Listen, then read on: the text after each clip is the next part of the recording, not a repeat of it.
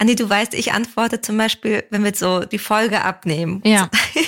Dann kommt meine Antwort oft dann, wenn alles andere besprochen Da ist, sie schon, da ist die Folge schon online. Da schreibt Sharon, super, von meiner Seite aus passt dann.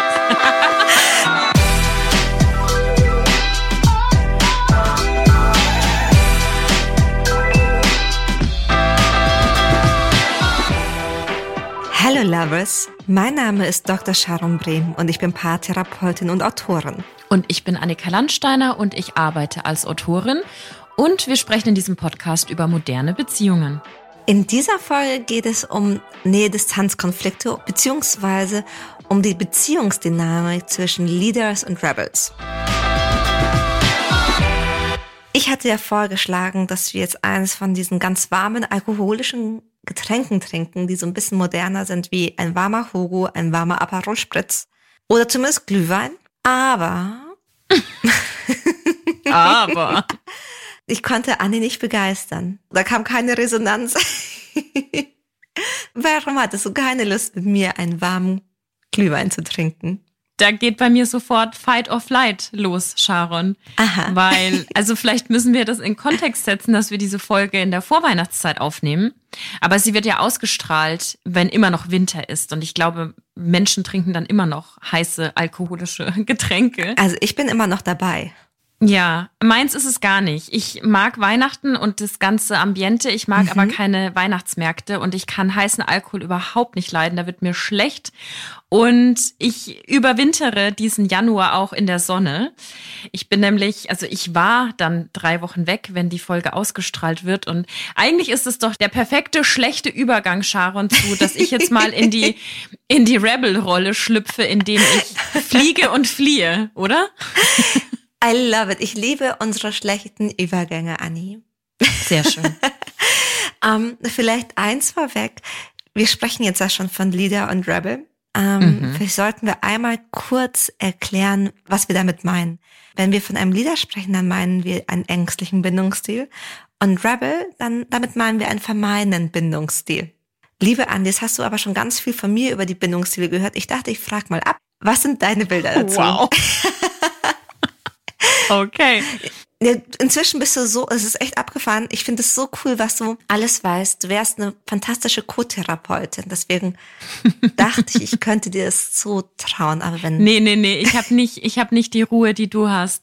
Aber ich weiß jetzt tatsächlich schon ein bisschen was über die Bindungstheorie, weil die ist ja auch ein großer Schwerpunkt in deinem Buch und ich habe ja deine Buchpremiere moderieren dürfen und da haben wir auch ganz, ganz viel über die Bindungstheorie gesprochen.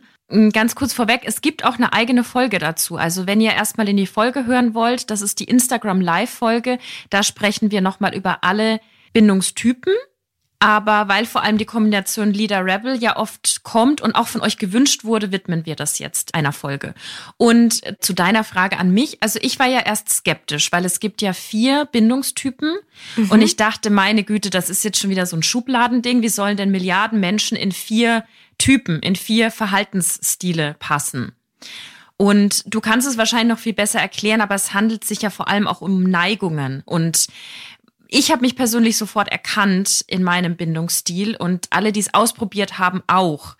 Vielleicht kannst du noch was dazu sagen, was denn eigentlich, ob, ob es sich um Schubladen handelt. Du hast vollkommen recht. Es ist, glaube ich, vermessen zu sagen, es gibt nur diese vier Verhaltensweisen und du bist entweder in dem einen oder in dem anderen. Tatsächlich ist die Bindungstheorie einfach ein Werkzeug aus der Wissenschaft. Die Bindungstheorie ist von John Bowlby in den 50er Jahren schon entwickelt worden oder ja, entdeckt worden, in Anführungsstrichen. Und dieses Werkzeug, diese Theorie hilft uns, menschliches Verhalten ein bisschen leichter zu verstehen. Und ich merke das zumindest bei mir im Praxisalltag, wenn sich jemand erst sehr, sehr, sehr, sehr, sehr nah zeigt und öffnet und im nächsten Augenblick überhaupt nicht mehr greifbar ist, dann bleibt mhm. man manchmal verwirrt zurück.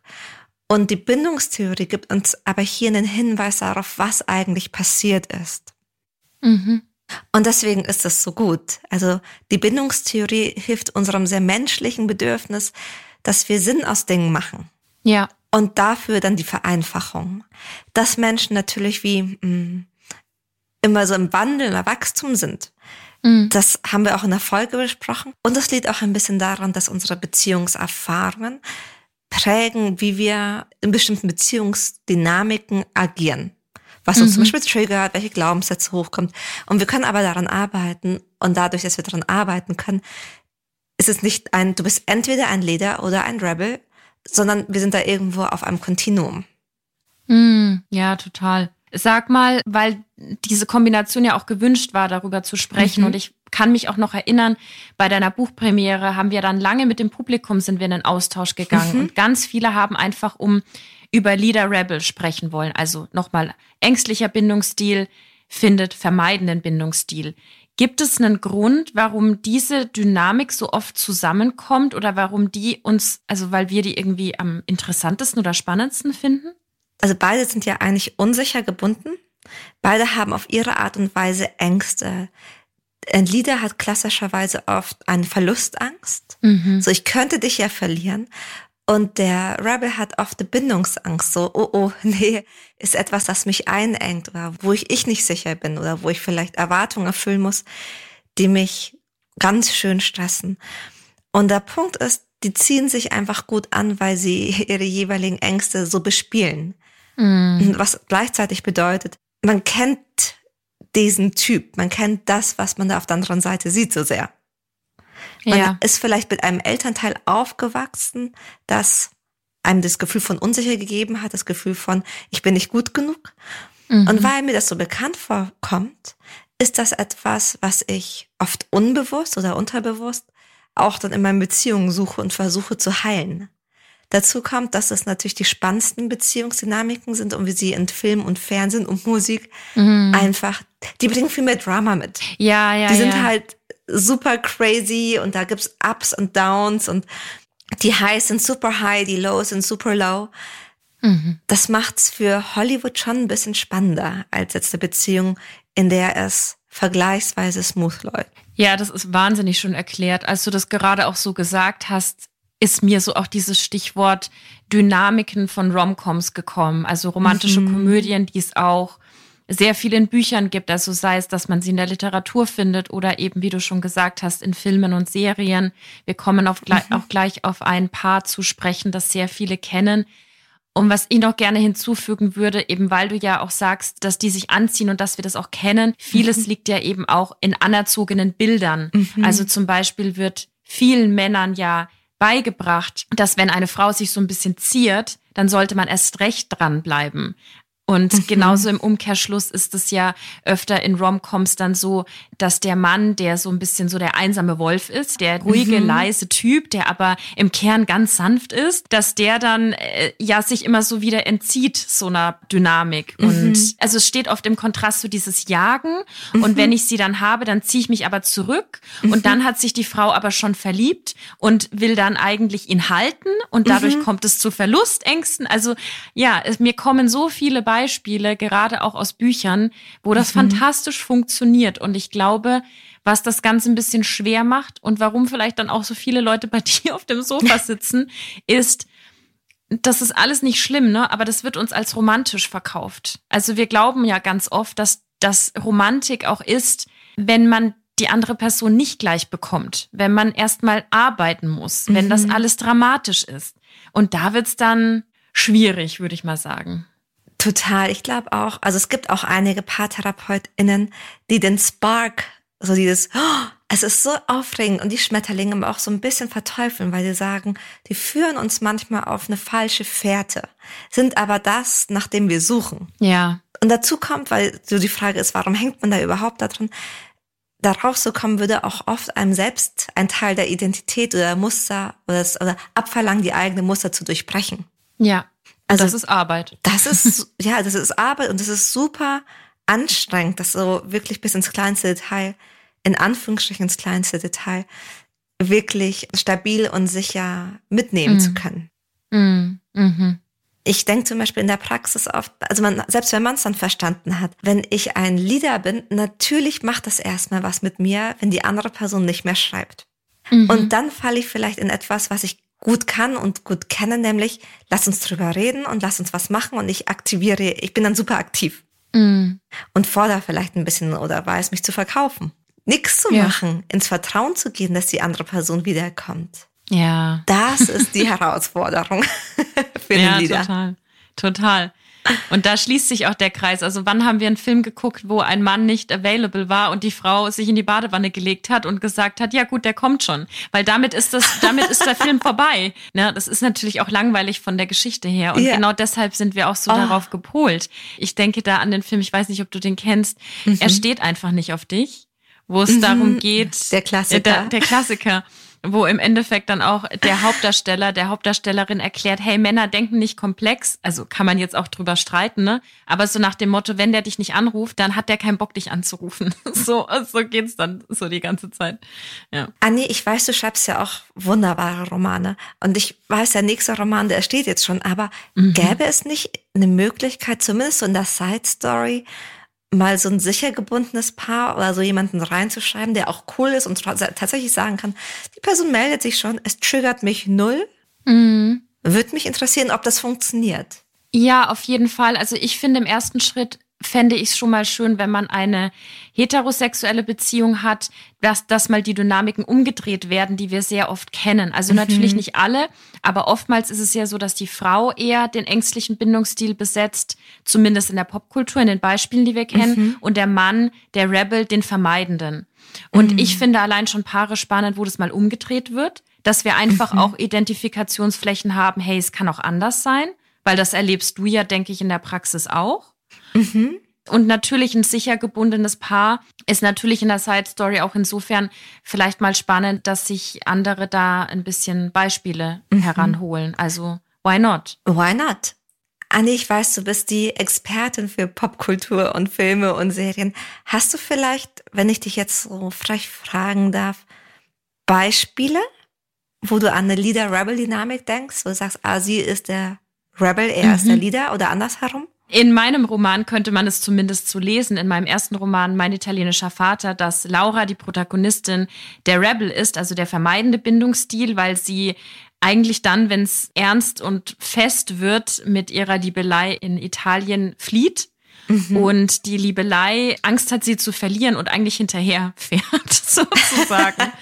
also man kann es, man kann ja. es auch wirklich mal umdrehen. Ja. Es stimmt. Sie, sie fährt ja auch am Anfang so im Winter nach Italien. Mhm. Also sie ist ein ganz klassischer Rebel, der erstmal flieht. Auf jeden Fall. Also es ist auch alles begründet. Sie hat viel Trauma in sich. Aber ja, sie ist jemand, die auf jeden Fall auf der einen Seite sich zwar Dinge anschauen möchte, aber auf der anderen Seite dann auch lieber den Koffer packt, wenn es zu nah wird, aufgrund mm. der Dinge, die sie erlebt hat. Und das, glaube ich, schließt es auch ganz gut, bevor wir weitermachen. Nichts ist ja besser oder schlechter. Ne? Also mhm. die Gründe, warum wir uns so verhalten, die sind ja oft sehr nachvollziehbar.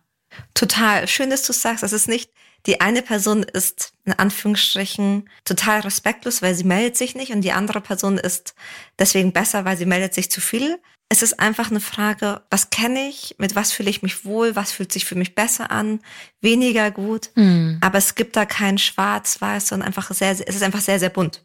Ja. Wir hatten beim Konzept ja überlegt, dass wir diese verschiedenen Stadien durchsprechen. Mhm. Also erst beim Thema Dating, erst beim Thema Be und dann beim Thema Beziehung und dann vielleicht an einem Fallbeispiel. Was hältst du ja. davon? Ja, total gerne. Let's go. Let's go. Was ich spannend finde beim Dating in der Rebel- und Leader-Dynamik, das, was mir am meisten so zugespielt wird, was ich am meisten in der Praxis sehe, ist dieses Gefühl von gemischten Signalen. Mhm. Auf der einen Seite ist da ein Rebel, der so sehr, mit dem zum Beispiel der Sex sehr intensiv ist oder wo auch mal punktuell sehr tiefgründige persönliche Gespräche stattfinden und gleichzeitig dann ein, die Person meldet sich für drei, vier Tage nicht mehr oder kann sich nicht committen. Mhm. Oder reagiert mit insgesamt mit viel Rückzug. Und das hinterlässt einen Leader oft mit dem Gefühl von, ich muss jetzt klammern oder oh Gott, was passiert, ich bin unsicher und einem kritischen Selbstbild. Mhm. Ähm, was ganz typisch beim Dating ist, auf, auf Leader-Seite ist, dass Leader sich sehr, sehr gerne ein bisschen zu schnell verlieben. Mhm. Viele Leader, da ist dieses, ich teste wirklich, ob du zu mir passt und ob du die Person bist, die, mit der ich zusammen sein will. Wenn da so ein paar, ich sag mal, Punkte abgehakt sind, ist ein Lieder ganz, ganz, ganz, ganz schnell. Mm. Das bedeutet nicht, dass sich ein Lieder in jede Person verliebt, die ihr gegenübertretet. Mhm. Aber wenn eben ein paar Punkte so getickt werden, ein paar Boxen, dann kann es sein, dass es wahnsinnig schnell geht. Und dann ist aber nicht die Frage, mit der ein Lieder weitergeht, der passt es denn wirklich, sondern pass ich? Magst du mhm. mich? Willst du mich? Und hat also eine gewisse Unsicherheit und auch eine Verlustangst. Ja. Umgekehrt trifft dann so ein Leader auf einen Rebel, der zum Beispiel beim Sex oder auch punktuell in tiefgründigen Gesprächen sich öffnen kann, aber sich dann auch für drei, vier Tage nicht meldet. Mhm. Oder eben sagt, du, ich will ja eigentlich keine Beziehung. Mhm. Oder ich will jetzt keine Beziehung. Oder ich komme gerade aus einer langjährigen Beziehung, ich brauche jetzt eine Pause. Oder ich will eigentlich keine monogame Beziehung. Und ich glaube, was viele kennen, die daten, ist, dass diese Aussagen und Begründungen oftmals für den Leader einen Ticken zu, zu spät kommen. Also ich mhm. kenne ganz, ganz viele Beispiele, wo Leute das einfach laufen lassen und dann stehen Leader oder vielleicht auch beide schon mit einem Fuß im Verlieben oder im mhm. eben Weiterdenken und dann kommt so dieses, oh, oh, oh, also wenn du was Festes willst, da bin ich noch nicht. Und mhm. dann kommt es ja auch, das triggert ja erst recht dann die Verlustangst, weil wenn ich schon mal ein paar Wochen tolle Signale hatte und tolle Dates und mhm. dann kommt das Gefühl aus dem Nichts, da weiß ich eben von vielen Geschichten so, das kommt oft zu spät. Warum sagst du nicht von vornherein, hey, ich bin noch nicht frei, aber ich finde dich spannend oder nicht, dass das irgendwie einfacher zu verkraften mhm. wäre, mhm. aber es geht ja hier auch viel um, um den Schutz der eigenen Gefühle. Das ist super, super spannend, dass du das ansprichst. Denn genauso würde ich behaupten, geht es vielen Liedern so, dass sie auch sehr, sehr spät erst sagen, was sie sich eigentlich wünschen. Und sie umgekehrt auch ihre Bedürfnisse nach unten schrauben und sagen, oh Gott, ich darf nicht sagen, was ich mir wünsche, weil sonst verstecke ich vielleicht den Rebel. Ja. Ich finde, was man merkt, eigentlich sind die beiden sich vielleicht beim Sex oder hm, auch mal in einem Gespräch super, super nah, aber sie reden nicht wirklich miteinander. Mhm. Weil für einen Rebel ist es in vielen Punkten sowieso nicht ganz so einfach, die richtigen Worte für die Gefühle zu finden, weil sie es oft nicht gelernt haben. Und auch, weil da so ein Wunsch ist oder so ein Gefühl von, ich will sehr unabhängig sein. Mhm. Ich will das vielleicht gar nicht mit dir teilen. Mhm. Und ein Leader umgekehrt sagt nicht, was er denkt oder was er oder sie braucht, aus Angst, die andere Person dann zu verlieren oder dann nicht mehr liebenswert zu sein. Mhm. Enjoy. Enjoy.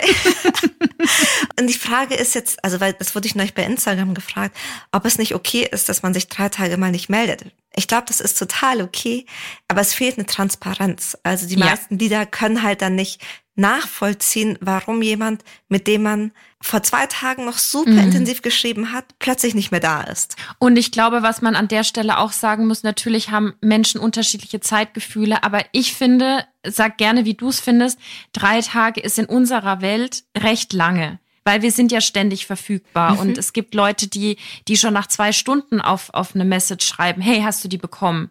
Also das muss man auch immer so ein bisschen mhm. in Relation sehen und ich finde heutzutage, das ist voll in Ordnung, sich drei Tage nicht zu melden. Manchmal passiert auch so viel. Aber wie du sagst, mit der Transparenz, vielleicht muss man es dann ganz kurz erklären, weil ich glaube, wenn man so ganz am Anfang steht und eine Person noch nicht kennt und auch noch nicht weiß, wie ist deren Rhythmus vom Schreiben, dann kann man da sehr schnell halt was reininterpretieren. Total. Weil ich muss gerade denken, ich meine, Anni, du weißt, ich antworte zum Beispiel, wenn wir so die Folge abnehmen. Ja. Dann kommt meine Antwort oft dann, wenn alles andere besprochen wird. Da ist sie schon, da ist die Folge schon online. Da schreibt Sharon, super, von meiner Seite aus passt alles. Aber ihr wisst halt, wie ich bin. Also. Aber Sharon, ganz ehrlich, wenn du im aktiven Dating jetzt gerade wärst. Mhm. Oh, spannend. Und, ja. und echt so ein bisschen Schmetterlinge und alles und ihr hattet gestern ein Hammerdate mhm. und drei Tage kommt nichts. Erzähl mhm. mir nicht, dass du nicht das Gefühl hast, das ist eine lange Zeit. Also es kommt drauf an, weil wenn ich mir denke, also wenn ich die Person kenne und weiß, die antwortet halt so oft, also um ehrlich zu sein, es wird mich, glaube ich, ein bisschen entspannen. Also wenn ich ganz, wenn ich mir was Krass. wünschen dürfte und ich wäre im aktiven Dating Life, dann würde ich es mir lieber wünschen, dass die Person mich alle drei Tage mal anruft und wir telefonieren kurz, hey, hast du Lust, dass wir uns mm. Glühwein holen, mm. als dann dauernd mit der Person hin und her zu schreiben, weil mich das als Person stresst. Aber da sieht man ganz klar, dass du ein ganz anderer Bindungsstil bist als ich. Ich verrate mhm. jetzt einfach mal nicht. Wer wissen möchte, welcher Bindungsstil Sharon ist, der muss in die Folge hören. Aber ich bin ja, ähm, wie ich in der Folge erklärt habe, auch Leader. Und ich brauche das auch nicht, dass man ständig schreibt. Aber bei mir werden ganz schnell Verlustängste getriggert, wenn ich länger von der Person nichts höre. Wenn das nicht erklärt ist, wenn ich weiß, die Person ist auf einem Kongress, gar kein Ding. Wenn ich aber weiß, die Person ist im Homeoffice, so, dann ist schon so, hm, okay. Ich schreibe hier und es kommt nichts zurück. Komisch. Komisch, was soll das? Also nicht, dass wir uns hier jetzt verlieren in so Kleinigkeiten, aber ich glaube, dass man oft so, so zeitliches Empfinden auch in einen Kontext setzen muss und auch was man gewohnt war. Also viele kommen ja auch aus Beziehungen, wo die Kommunikation eine sehr enge war zum Beispiel. Und das ist, ich meine, das gilt egal beim Dating oder später in der Beziehung. Wir schauen uns halt die Sachen an aus der aus der Brille, die wir gelernt haben oder die wir, genau. die uns schon aufgesetzt wurde. Und wenn ich mir das nicht erklären kann, also wenn ich nicht verstehen kann, warum sich jetzt jemand nicht meldet, aber in der vorherigen Beziehung gelernt habe, es ist normal, dass sich jemand jeden Tag meldet, dann schaltet sich sofort mein alter Glaubenssatz rein, der sagt, ich bin nicht wichtig. dann steht er halt mit da. Genau, genau. Ja, und das ja, ist so ein bisschen das Problem. Und das fängt schon beim Dating an. Genauso, wenn dann jemand an Tag drei schreibt, hey, lebst du noch? Fragezeichen, aber du bist ein Rebel. dann erinnert dich das vielleicht so, oh Gott, meine Eltern haben mich auch immer mm. gefragt, wo ich bin. Ich fühle mich jetzt schon kontrolliert. Obwohl mm. das vielleicht gar nicht als Kontrolle gemeint war. 100 Prozent, genau das ist es. Und dazu muss man wissen, viele Lieder haben ein eher negatives Selbstbild. Mm. Und viele Rebels umgekehrt haben ein eher negatives Fremdbild. Die sind oft oh, mit sich sehr oh. fein. Und damit wird's ja dann, das ist ja wie ein Zahnrad, das ineinander ja, greift. Voll. Ich meine, der Lonely Wolf, von dem wir gesprochen haben, mhm. der ist ja meistens nicht diejenige Person, die die Welt liebt, sondern ziemlich kritisch eigentlich auf die Welt guckt. Ja. Ja, aber ja, das ist wie ein Zahnrad. Ist so. Oh je, cool. cool. Ähm, jetzt haben wir lange über das Dating gesprochen. Springen wir doch mal in die Beziehung. Ich meine, wenn wir da eine Leader-Rebel-Konstellation denken, dann kann das eine On-Off-Beziehung sein. Mhm. Noch häufiger sehen wir das aber bei, bei Streit und Konflikten, denn wir müssen sagen, die Bindungstheorie, die wurde erst auf die Familienbeziehung zwischen Eltern und Kindern angewandt und dann auf Beziehungen, Beziehungen. Jetzt erst im Buch quasi der Sprung in die Datingwelt, aber auch in Beziehungen kann es sein, dass so eine Dynamik bestehen bleibt, weil man würde ja meinen, wenn der Rebel sich einmal committet, dann ist er gar kein Rebel mehr. Also es gibt auch Rebels innerhalb der Beziehung. Macht das Sinn? Also für mich macht es Sinn, weil natürlich am Ende, am Ende des Tages ist natürlich auch mal ein Rebel in einer Beziehung. Das, es schließt ja auch gar nicht aus, dass der sich unendlich verliebt und einen Antrag mhm. macht, beispielsweise. Aber das mhm. heißt ja nicht, dass die Muster sofort aufgelöst sind. Voll. Man merkt es dann oft, dass zum Beispiel im Konflikt so ein Leader will über Sachen reden. Ja. die Sachen ansprechen und ist daran bemüht, dass man die Sachen schnell klärt und jetzt nicht auf die lange Bank schiebt. Und so ein Rebel, den stresst das ungemein. Und der flieht dann teilweise an Orte, an denen er oder sie sich wohlfühlt. Zum Beispiel in die Arbeit. Vor allem, wenn man in der Arbeit viel Lob bekommt und viel positive Rückmeldung oder Freiheit, dann fliehen Rebels wahnsinnig gerne in die Arbeit oder in ja. einen Freundeskreis oder in ein Hobby. Ja. Sprich, wenn du das Gefühl hast, die Person flieht, dann kann es sein, dass du recht hast und dass etwas in deinem Verhalten ist, was die andere Person verunsichert. Ja. Egal, ob du es jetzt wahrhaben möchtest oder nicht. Ja. Was im Übrigen spannend ist, manchmal dreht sich diese Leader-Rebel-Konstellation beim Thema Sex. Mhm. Dass dann quasi der Rebel auf so einer emotionalen Ebene aber Sex möchte. Oder mehr Sex möchte, einen höheren ähm, Sex-Drive hat als die andere Person. Weil er dadurch wieder connected oder? Genau. Menschen haben einen Wunsch nach Bindung, so wie sie halt einen Wunsch nach ja. Intimität haben oder einen Wunsch nach Autonomie und Freiheit und sich und Selbsterfahrung, sich selbst wahrzunehmen. Und beim Thema Intimität kann der Rebel ja ganz, ganz nah sein und Intimität spüren und Nähe. Und mhm. viele Männer sind, also viele Männer haben ja gerade gelernt, dass sie nur beim Thema Intimität und Sex wirklich intim sein dürfen. Wie witzig, Sharon, oder? Dass ich dir gestern dieses Reel geschickt Voll. habe. Das können wir Voll. perfekt zu dieser Folge ausspielen. Wir hatten nämlich mal wieder einen Gänsehautmoment. Mhm. Und zwar wurde mir das Reel eingespielt in, auf Instagram in meinem Feed. Mhm. Das ist ein Zitat von Trevor Noah, den ich auch sehr mag mhm. und der auf eine unfassbar sanft und reflektierte Art erklärt, dass er sich wünschen würde, dass Männer einfach nicht mehr unterdrückt werden in diesem Gefühle zeigen und einfach mhm. auch mal ganz ehrlich zu sagen, hey, I love you und nicht daraus so einen mhm. Witz zu machen und auch lernen, dass sie sich anfassen dürfen untereinander, dass sie sich halten dürfen, weil Männer im Endeffekt heutzutage dann die Bindung, die sie genauso brauchen wie Frauen, dann über den Sex herstellen. Und er hat dann noch die spannende Aussage gebracht, die, die ich auch schon kannte und mhm. du sicherlich auch, dass er sie, viele SexworkerInnen erzählen, mhm. dass sie ja oft dann Klienten haben, die dafür zahlen, dass sie gehalten werden, mhm. anstatt mit ihnen zu schlafen. Und dass dieser Shift in der Gesellschaft einfach wichtig wäre, dass, dass Männer das zulassen können. Mhm. Und ohne zu wissen, worüber wir heute sprechen, habe ich das dir gestern geschickt. Sehr gut. Voll cool. Nein, und das stimmt. Also es macht auch total Sinn. Deswegen ist das Thema Erotik auch so wichtig manchmal, also ein Konfliktthema.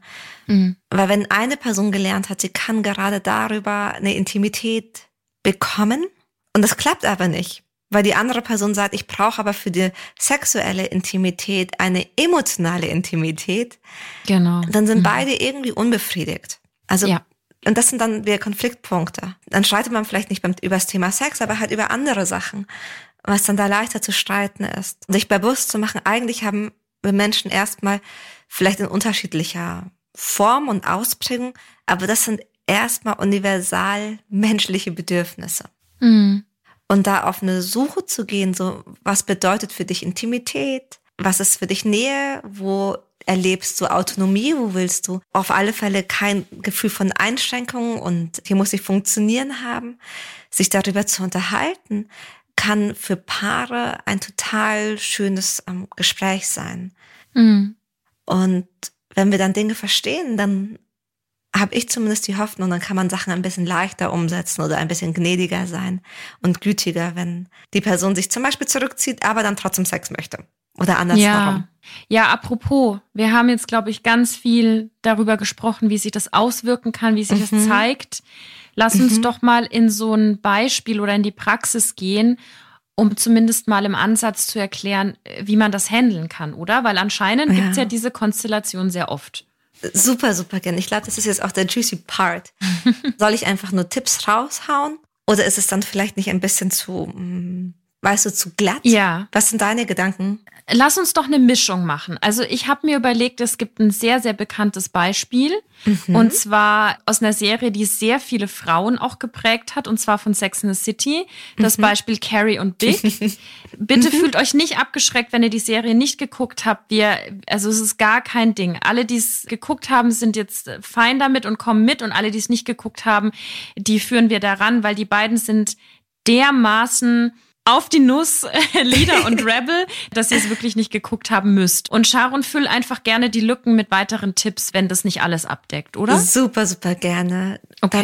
Dann, dann lass ich dich einfach die beiden mal vorstellen. Carrie und Big. So, Carrie und Big nehmen Platz auf Sharons Couch. Carrie ist ein kreativer Freigeist. Carrie mhm. ist eigentlich auch insofern ein Leader, weil sie ist wirklich eine Anführerin irgendwo. Mhm. Also sie hat eine starke Meinung, sie kann sich gut ausdrücken. Sie ist ja eben Journalistin mhm. beziehungsweise Kolumnistin und ist so eine kleine wilde Maus, würde ich mal sagen. Total. Und eine sehr emotionale Person auf jeden Fall. Ähm, sie ist sehr reflektiert, mhm. aber, und da geht's schon in die Dynamik rein, hält lange Konflikte zurück oder spricht Dinge oft nicht sofort an mit dem Partner, weil sie eben Verlustängste hat mhm. und sich oft nicht gesehen fühlt. Und Mr. Big, die große Love Story, die wirklich alles bedient, was wir jetzt gerade auch besprochen haben, ist genau das Gegenteil. Er ist einiges älter als sie. Er ist sehr reich und gesettelt und super selbstbewusst. Er braucht niemanden und nichts. Mhm. Um, man weiß zum Beispiel auch sehr wenig über ihn. Man weiß bis zum Schluss gar nicht, wie er wirklich heißt. Er heißt immer nur Big. Mhm. Also er ist dieser Mysterious Lonesome Rider den, oder mhm. Lonesome Person, die, den wir ja auch immer wieder so in Filmen haben. Mhm. Und die große Frage ist zum Beispiel, liebt er Carrie wirklich und steckt einfach in seinen Mustern des Mannes, der nie so ganz verfügbar ist? Oder spielt er sehr lange einfach mit ihr, weil er sich nicht binden möchte? Und da geht's eigentlich schon mit der Dynamik los. Aha. Also sagen wir, die setzen sich hin, Carrie ist in love und weiß eigentlich gar nicht, ob Big es auch ist, weil die sind zusammen, mhm. aber die Dynamik ist eben eine klassische Leader-Rebel. Okay. Hast du ich frage Paare immer sehr, sehr gerne nach so Alltagssituationen, um die Dynamik mhm. besser verstehen zu können, besser greifen zu können. Ja. Hast du da was im Kopf? Ja. Es gibt eine Folge, in der die beiden zusammen sind und Carrie mhm. es nervt, dass sie immer so ein paar Utensilien hin und her tragen muss, wenn sie dann bei ihm übernachtet. Mhm. Zum Beispiel hat sie zu dem Zeitpunkt glatte Haare und muss die aber dann immer glatt föhnen. Also packt sie so ein paar Sachen und lässt die so liegen bei ihm, ohne das aber mit ihm zu kommunizieren. Mhm. Also ein Föhn, ein Unterhöschen. so. Und ein paar Tage später klingelt er bei ihr, er übernachtet bei ihr und hat so eine kleine Tüte dabei und sagt so, hey, die Sachen hast du vergessen. Mhm. mhm. Und sie ist halt gleich so, äh, sie macht da für sich eine große emotionale Sache draus. Ich werde nicht gesehen. Mhm. Der hat die Sachen zusammengeräumt, die sollten doch dort bleiben. Mhm. Gleichzeitig denkt er natürlich, wusste ich ja nicht. Ich dachte, du hast die liegen gelassen. Ich ziehe eine Schublade auf, da liegt ein Föhn drin. So. Das wäre, glaube ich, so, so dieses Beispiel, wo es von einer praktischen Ebene auf eine super emotionale plötzlich gekommen ist. Okay, wenn ich es richtig verstehe, wenn ich ähm, alles zusammenfasse. Carrie der Leader auf der einen Seite sehr emotional, reflektiert, kreativ, Lust auf Bindung, aber macht sich in letzter Instanz nicht mit ihm verletzlich. Also sie redet nicht mit ihm, sondern sie sucht sich dann irgendeinen anderen Weg, um dann die Nähe aufzubauen. Richtig? Und platziert dann diese ganzen kleinen, so ein Föhn, eine Zahnbürste, ein Höschen, einfach wild in der Wohnung. Und Big Mhm. Lonely Wurmel, von dem wir eigentlich nichts wissen, der sich auch nicht in die Karten schauen lässt, mhm. der aber auf so einer sehr rationalen, pragmatischen Ebene dann quasi da ist und wahrscheinlich auch ein bisschen überfordert ist von Carrie. Also sagt Carrie dann Big, hey, du siehst mich nicht, willst du überhaupt die Beziehung? Oder ist das etwas, was wir uns als Zuschauer in denken? Sie geht schon ab einem bestimmten Punkt in diese Verletzlichkeit, aber meistens explodiert es dann schon. Also ich will nicht sagen explodiert, aber es wird größer, als es vielleicht hätte sein müssen. Und mhm. mit wem sie natürlich sehr, sehr viel reflektiert, das ist ja der Baustein der Sendung, ist, sie spricht mit ihren mhm. Freundinnen mhm. über das große Mysterium Big. Ja. Okay. Das ist ein super cooles Beispiel. Danke dafür. Es fängt ja eigentlich schon ganz schön früh an in der Dynamik, wo man was hätte verändern können. Und mein Vorschlag ist, wir verlangsamen das. Wir machen das jetzt ganz, ganz langsam, damit so schauen uns jeden einzelnen Baustein an. Wo hätte Carrie was verändern können? Wo hätte Big was verändern können? Mhm. Und ich nehme an, zu dem Zeitpunkt sind Carrie und Big ja schon ein bisschen länger zusammen. Mhm. Eine Sache, die, wenn Big mitdenken würde, also ich, wenn er es so ein bisschen im Kopf hätte, so, ich bin mit jemandem zusammen, der will näher, der will näher und der will bei mir sein. Mhm. Er hat ein bisschen mehr Kontrolle darüber, wenn er da die Initiative ergreift. Mhm. Mhm. Also, ja, dass es gar nicht zu, zu dieser Verlustangst kommt auf ihrer Seite. Genau. Das erlebe ich bei vielen Rebels, die fühlen sich auf eine gewisse Art und Weise ausgeliefert und ziehen sich dann zurück. Wenn sie aber hingeben, aber sie kennen ja eigentlich das Spiel, also sie wissen ja genau, was passiert. Würden sie da ein paar Schritte vorausdenken, könnten sie es so ein bisschen besser, also wäre das eine Transparenz. So wie dass ich sage, du, ich melde mich drei Tage nicht, weil ich auf der Konferenz bin. Mhm. Könnte das und voraus, und ich, und ich weiß ja, dass die Konferenz erst in der Zukunft ist. Ich, ich spreche das quasi davor schon an. Mhm. Könnte Big so ein bisschen vorbauen und sagen, hey, ich habe dich hier eine Schublade aufgebaut oder frei gemacht, ich bin mir sicher, du willst da deine Sachen da lassen oder du kannst das Nötigste da lassen. Dann ist das eine Schublade, da hat er für sich überlegt, okay, das, sie stört mich am allerwenigsten, kann auch die hinterste irgendwo sein, aber sie ist dann so, okay, cool, ich habe da eine Minischublade. Mm. Das ist irgendwie ganz cool, jetzt kann ich einfach Tipps rausgeben und muss überhaupt nicht therapeutisch arbeiten und versuchen den Leuten also ich, ich gehe total mit, was du sagst, weil Big ist ein totaler Pragmatiker, der auch ganz oft nicht checkt, warum es jetzt plötzlich emotional wurde. Klassischer Mann-Charakter mhm. natürlich auch. Und wenn er schnell eine Schublade freigemacht hätte, dann wäre es wahrscheinlich gar nicht emotional geworden. Oder mhm. zumindest wäre das Gespräch offen gewesen, dass Carrie sagt, hey, ich will eine größere oder whatever. Aber es wäre gar nicht auf die emotionale Ebene wahrscheinlich gekommen. Ja, oder, und natürlich, das wäre schmerzhaft gewesen. Er hätte natürlich auch sagen können, Carrie, das ist eine, also mein Zuhause ist eine Zone, da will ich von niemand anderem, nicht mehr von meiner Mutter, irgendwas in der Wohnung haben. Mhm. Wie finden wir den Kompromiss, dass du dich trotzdem wohlfühlst? Ja. Na, also es, es hätte eine Klarheit gebraucht, weil Menschen dürfen auch mal eine Grenze setzen oder zumindest darüber, also so eine Verhandlung treten. Aber das wäre wichtig gewesen. Ja. Um, ähm, das Zweite wäre natürlich, dass Carrie, sie, weil sie reagiert ja, also sie agiert, sie handelt ja sehr passiv mit ihm in Bezug auf ihn. Ja, in der Kommunikation. Und, und in dem Beispiel auf jeden Fall, ja. Ne, also, weil rein theoretisch hätte es wahrscheinlich die Möglichkeit gegeben, mal nachzufragen. Ja, und da muss man dann, glaube ich, tiefer auch in die Dynamik einsteigen, dass sie natürlich weiß, wie er ist. Und das ist, glaube ich, jetzt so ein mm. spannender Punkt, weil viele Lieder oder sie in dem Fall spricht es nicht konkret an, eben weil sie Angst vor seiner Reaktion hat. Sie hat ja Angst, dass er es zusammenpackt und ihr bringt. Sie hat ja Angst, dass er sie nicht sieht. Da ist, glaube ich, auch so die Frage an dich, man nimmt ja so vieles mit und dann mhm. wird's getriggert von der neuen Person. Also das ist ja dieses, mhm. die füttern sich ja so wahnsinnig gut. Was würde dann, nehmen wir an, Carrie wäre schon in Therapie gewesen. Was glaubst du, hätte Carrie gemacht? Oder ich stelle die Frage anders, weil ja. Ich merke dieses, ich kann es nicht ansprechen mhm. und dann läuft die andere Person weg. Das ist eine Brille, die wir haben mit einem ängstlichen Bindungsstil als Leader. Mhm. So, ich darf, wenn du sicher gebunden bist, wenn du ein Healer bist, Mhm. Ist das für dich eine total normale Frage? Ich verbringe drei Nächte die Woche bei dir und ich übernachte mhm. da auch. Ich habe keine Lust, den Föhn immer hin und her zu tragen. Gibt es eine Möglichkeit, dass ich ein paar Sachen bei dir die, mhm. also platziere? Also Carrie sagt eigentlich über die Staffeln hinweg, die beiden kommen ja immer wieder zusammen, dass ihr teilweise auch ganz kleine Schritte fehlen. Also mhm. Also sie, ich weiß nicht, ob sie es ehrlich ja. meint, aber sie sagt ganz oft, sie braucht nicht die große Geste. Sie braucht mhm. die kleinen Commitments, wie eben gemeinsam in Urlaub fahren, Zeit für sie frei zu schaufeln, draußen auf der Straße zu ihr zu stehen, dass sie zusammen sind, mhm. sie vielleicht mal seiner Mutter vorstellen, und das, er hat für alles immer eine gute Erklärung, ist natürlich auch immer die Frage, was ist Flucht und was ist wirklich mhm. einfach seine Erklärung, sein Bild. Aber generell würde sie, glaube ich, hier auf der Couch sagen, ich brauche nicht die große Geste, ich brauche die Schublade, in der mein fucking Föhn liegen darf. und da hat sie recht und sie darf sich das wünschen. Volle Kanne. Das sind keine Bedürfnisse, die over the top sind. Ja. Oder man denkt, boah, jetzt erwartet sie aber krass viel, keine Ahnung, wie er das jemals im Leben bewerkstelligen kann oder nicht kann. Aber sag mal, Sharon, wenn sie an den Punkt kommt, an dem sie jetzt weinend auf der Couch sitzt und vielleicht wirklich sagt, liebst du mich eigentlich, wenn du mir nicht mal die Schublade freischaufelst?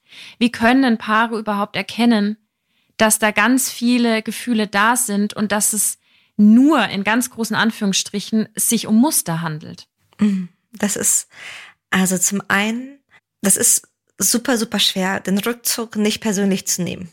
Das kann ich verstehen, vor allem, wie gesagt, man, man bezieht ihn ja dann auf sich. Also es gibt dann diesen Zweifel, so meint er das wirklich oder ist das nur eine Ausrede? Mm. Sich da aber hinzusetzen und zu sagen, ich vertraue dem auch mal. Mm. Ich vertraue einer Person, dass sie mir schon sagt, wenn sie mich nicht sehen möchte. Ist ein riesiger Step, aber wäre ein ganz wichtiger Step oder ein ich vertraue der Person, dass wenn sie mich liebt, dass sie mich auch liebt. Ja, so was du auch irgendwo sagst, ist, der erste Liebesbeweis ist ja, dass es zur Beziehung gekommen ist. Da ist mhm. ja ein mhm. Commitment da. Dass man in das vertraut, meinst du das? Zum Beispiel, dass man in das vertraut, dass man sich auch anschaut, was macht die Person denn wirklich? Sie ist ja da, sie, sie, also sie sammelt die Sachen zwar ein, aber am Ende des Tages steht Big ja vor der Tür mhm. und sagt jetzt nicht, ich will dich nie wiedersehen, sondern fragt da ganz normal nach. Mhm. Was er ein, ich denk an dich mit und mhm. was natürlich passieren kann, wenn du einen sicheren Bindungsziel hast. Also wenn du sagst, okay, ich glaubte, dass du mich liebst. Mhm. Dass du dann am Ende zum Punkt kommst, aber die Art und Weise, wie du mich liebst, passt nicht zu dem Bild, was ich mir von einer Beziehung wünsche. Mhm. Das kann natürlich der Effekt sein. Mhm. Und das passiert auch bei ganz vielen sicher, also bei ganz vielen Healern. Wenn du dort Spielchen spielst oder wenn du das Gefühl hast als Healer, ich kann mit dir über bestimmte Sachen nicht reden, ohne dass du, also ich kann dir meine Bedürfnisse nicht geben, ohne dass dich das total einschränkt. Das ist für die unspannend, weil sie ja. merken dann, sie können mit der Person nicht reden. Ja. Also wie soll ich denn mit dir auf eine tiefere Ebene kommen, wenn ich dich nicht mehr fragen darf, darf ich meine Zahnbürste da liegen lassen? Ja. Und das ist natürlich ein Schritt. Um dahin zu kommen, musst du erstmal über die Verlustangst gehen. Ja.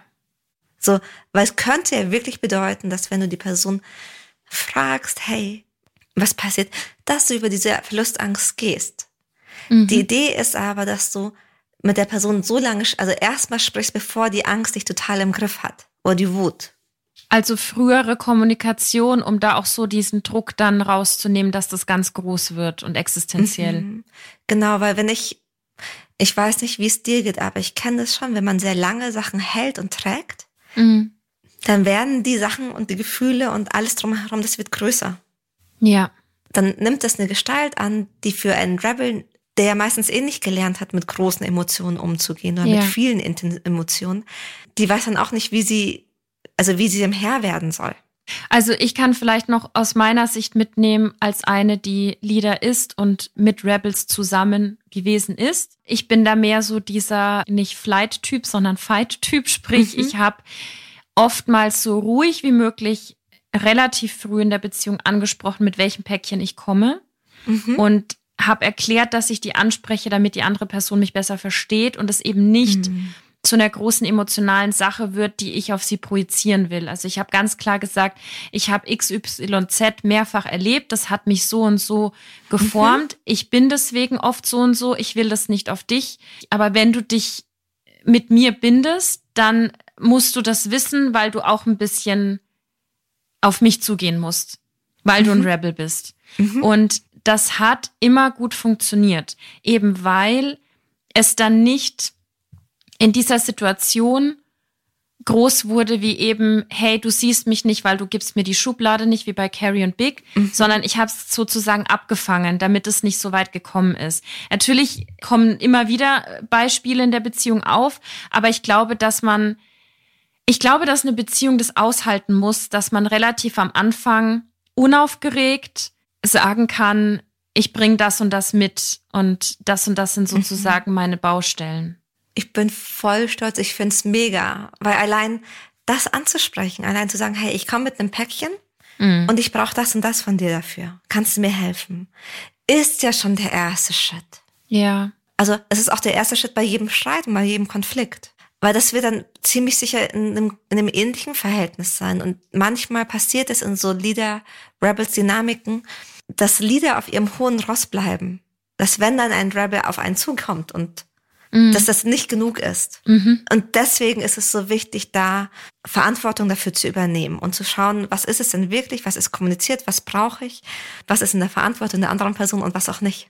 Ja, genau, weil also grundsätzlich ist man ja natürlich für sich selbst verantwortlich, mhm. aber indem man das, glaube ich, erklärt und sagt, hey, wenn ich so und so reagiere, nimm es bitte nicht sofort persönlich, weil mhm. es hat mit dem und dem zu tun.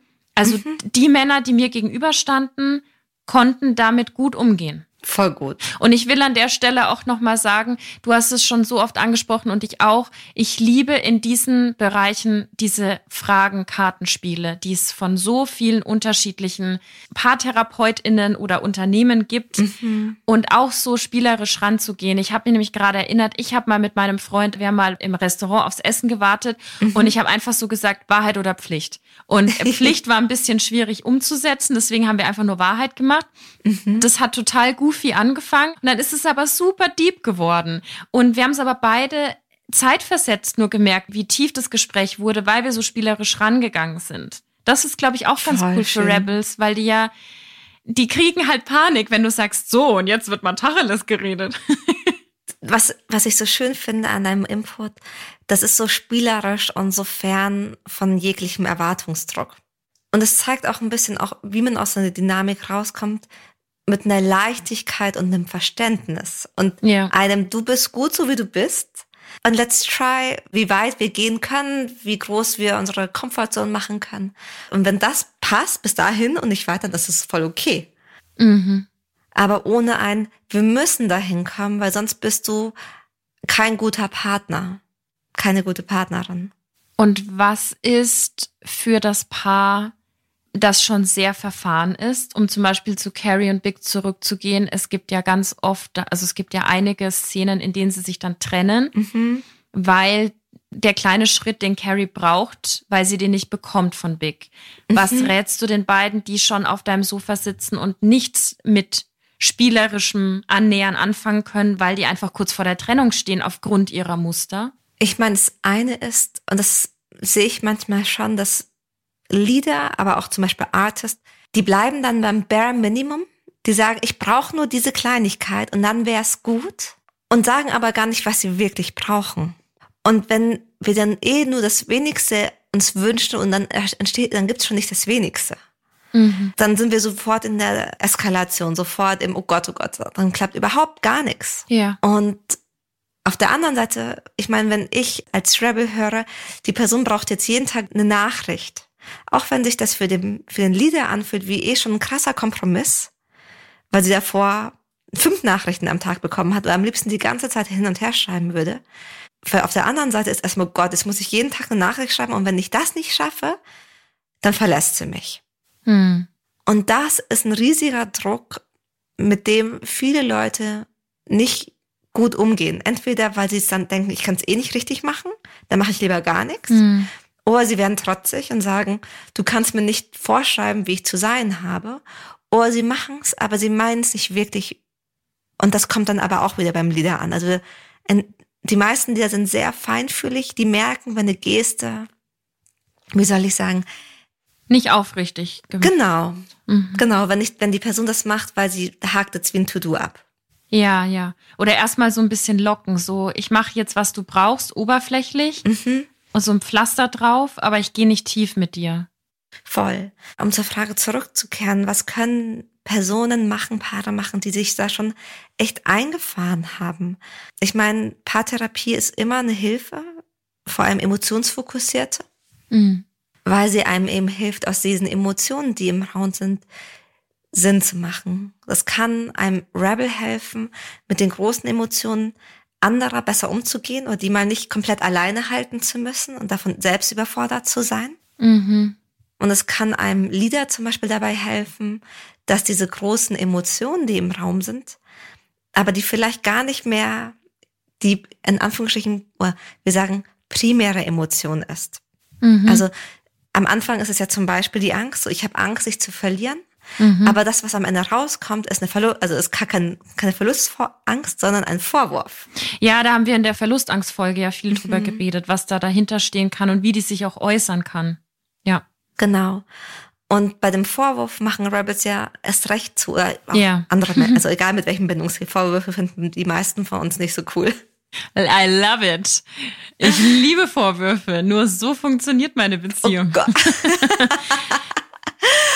Ja. ja.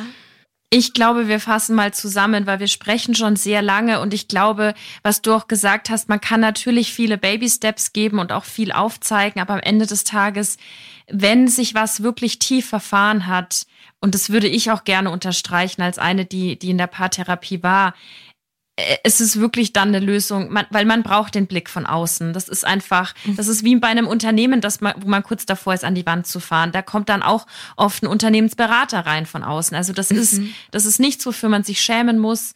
Und ich glaube, was wir auch oft gezeigt haben, ist, wenn man relativ früh einsteigt, dann ist eine transparente, einfache Kommunikation ja auch ein Mittel, was vieles abfedert. Amen. Für, magst, magst du gerne noch was hinzufügen? Irgendwas, was man noch mitnehmen sollte?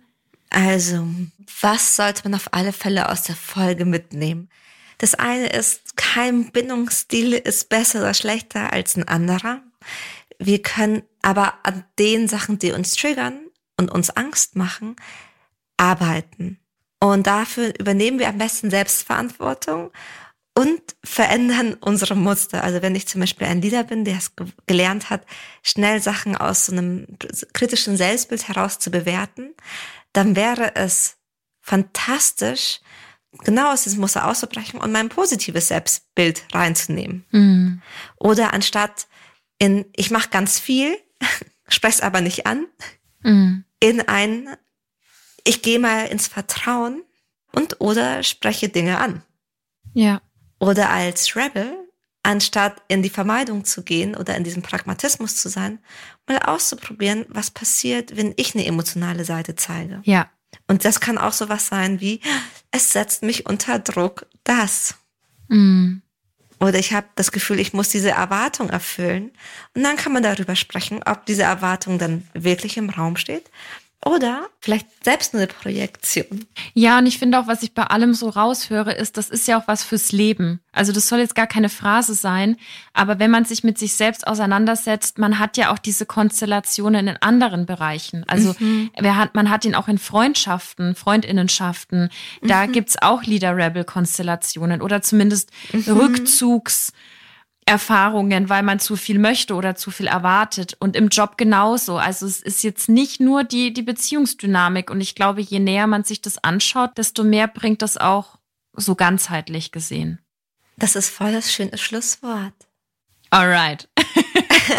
Das war eine lange und komplexe Folge. Steckt, glaube ich, sehr viel drin. Ja, alle, die sich im Vorfeld zu Leader Rebel gemeldet haben, können uns gerne nochmal ein Feedback dalassen. Wir können natürlich nicht alles abbilden, das ist klar. Aber vielleicht habt ihr ein paar Impulse mitbekommen. Schreibt uns gerne auf Social Media oder eine E-Mail. Genau. Genau.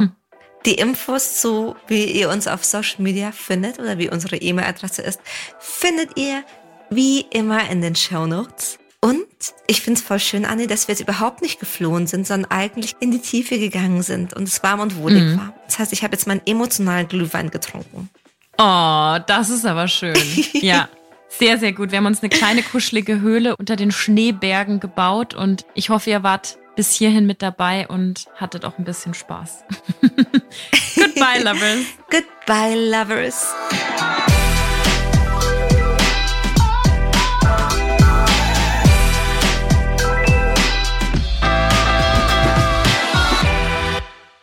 Wir haben etwas Neues für euch. Wir starten mit Lessons in Love. Das erste Thema ist Single sein.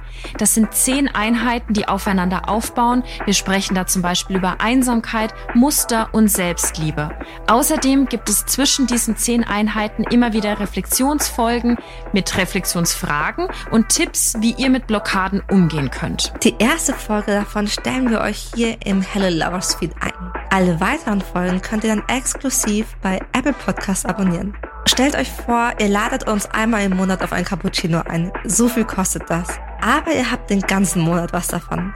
Den direkten Link packen wir euch in die Show Notes. Bis gleich drüben bei Lessons in Love.